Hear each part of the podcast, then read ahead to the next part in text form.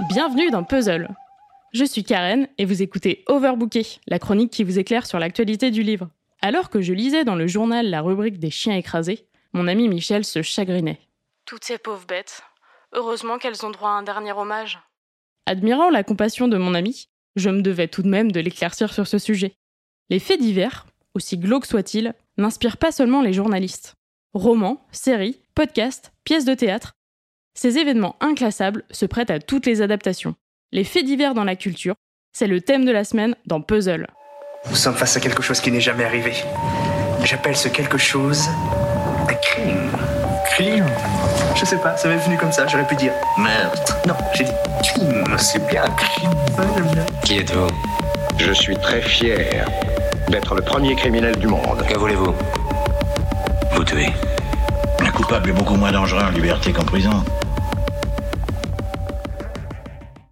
Bon, pour commencer, je dois l'avouer, les faits divers, c'est pas trop mon truc. C'est violent et glauque, ça me rend plus triste que ça me fascine. Mais bon, je juge pas les gens qui passent leur soirée à spéculer sur qui a tué le petit Grégory ou sur le métier secret de Xavier Dupont de Ligonnès.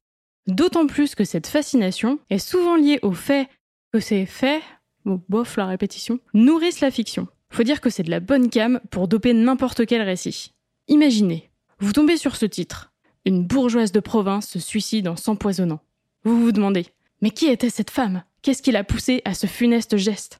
Et bim, en moins de 500 pages, vous venez d'écrire Madame Bovary. Bon, Flaubert a déjà eu l'idée avant vous, donc il va falloir continuer à égrener le journal. Ou bien, vous pouvez inventer une histoire. De toute façon, le fait divers, c'est le moment où la réalité est tellement folle qu'elle dépasse la fiction. Donc on y verra que du feu. Et puis, ce qui compte, c'est tout ce qui se passe autour. Je n'invente rien, il y a déjà des auteurs qui ont testé la recette. Aujourd'hui, je veux vous parler de la BD Une année sans de Thierry Smolderen et Alexandre Cléris. Nous sommes en 1984, dans la petite commune d'Aulne-sur-Arc. Le cimetière est le lieu idéal pour se livrer à une partie de jeu de rôle. Samuel, le meneur de jeu, guide ses amis dans le scénario de l'appel de Cthulhu. Mais la partie est interrompue par Madame la mère, qui aimerait bien que cette année se déroule sans drame. Pourtant, dès la rentrée, notre héros la sent mal cette année. Oriane, la peste indétrônable du lycée, rejoint leur classe. Elle semble avoir des raisons d'en vouloir à Samuel et ses amis Marie et Henri. Mais voilà que, comme un rayon de soleil, une nouvelle élève débarque. Mélusine, une grande rouquine pleine d'aplomb, fait son entrée en classe en racontant son voyage en mer Noire qui l'a amené à découvrir une cité engloutie. Samuel et Henri y voient une référence à la cité du dieu Cthulhu, ce qui va les amener à sympathiser avec la mystérieuse Mélusine et à l'inviter à l'une de leurs parties. Danny, un passionné d'informatique, et sa petite sœur Amruta sont également conviés. Mais Oriane, la peste aux allures de sorcière, va s'immiscer entre eux. Mélusine sera malheureusement victime de ses sorts et Danny hanté par un vieux démon. Samuel, Henri et Marie ne pourront qu'être témoins de la tragédie que tout cela va provoquer. Dans Une année sans le fait divers en lui-même a finalement peu de place dans le scénario. Il permet surtout de rappeler que bien souvent dans ce genre d'histoire, les médias se jettent sur tout et n'importe quoi pour expliquer des faits sordides, alors que la réalité est bien plus complexe. Ce que l'on comprend très bien dans la BD de Smolderen et Clarice, puisqu'elle a raconté du point de vue de celles et ceux qui l'ont vécu de près. Mais, je le rappelle, cette enquête est inventée. La petite ville d'Aulne-sur-Arc n'existe pas. En revanche, les références qui peuplent le récit sont bien réelles.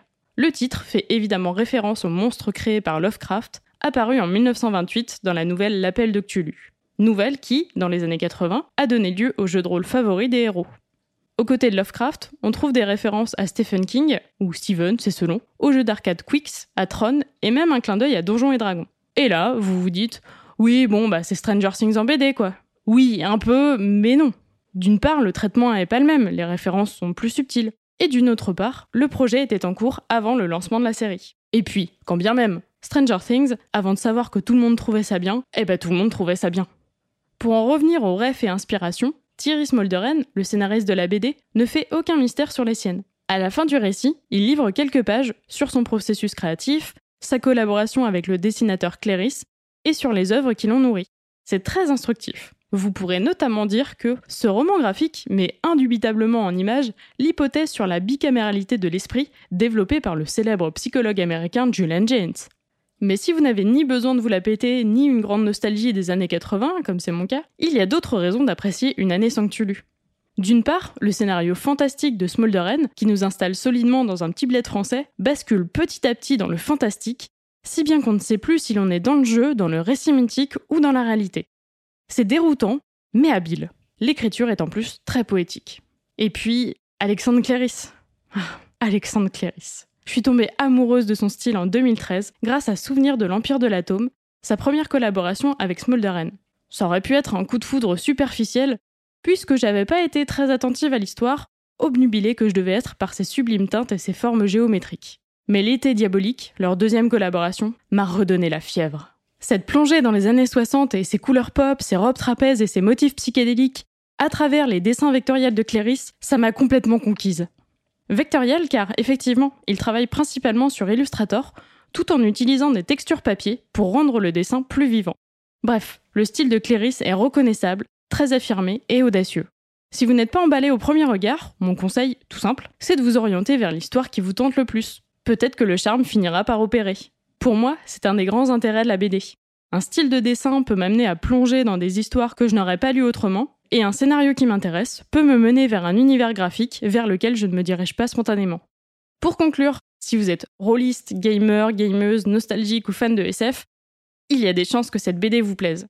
Et si c'est pas le cas, il y a des chances aussi, donc laissez-vous tenter. Sur ce, je vous laisse, Michel et moi, on va balader le chien. Avec sa laisse. Demain, vous retrouverez Mary, qui n'a eu que l'embarras du choix pour vous parler podcast et faits divers. Et moi, je vous dis à la semaine prochaine.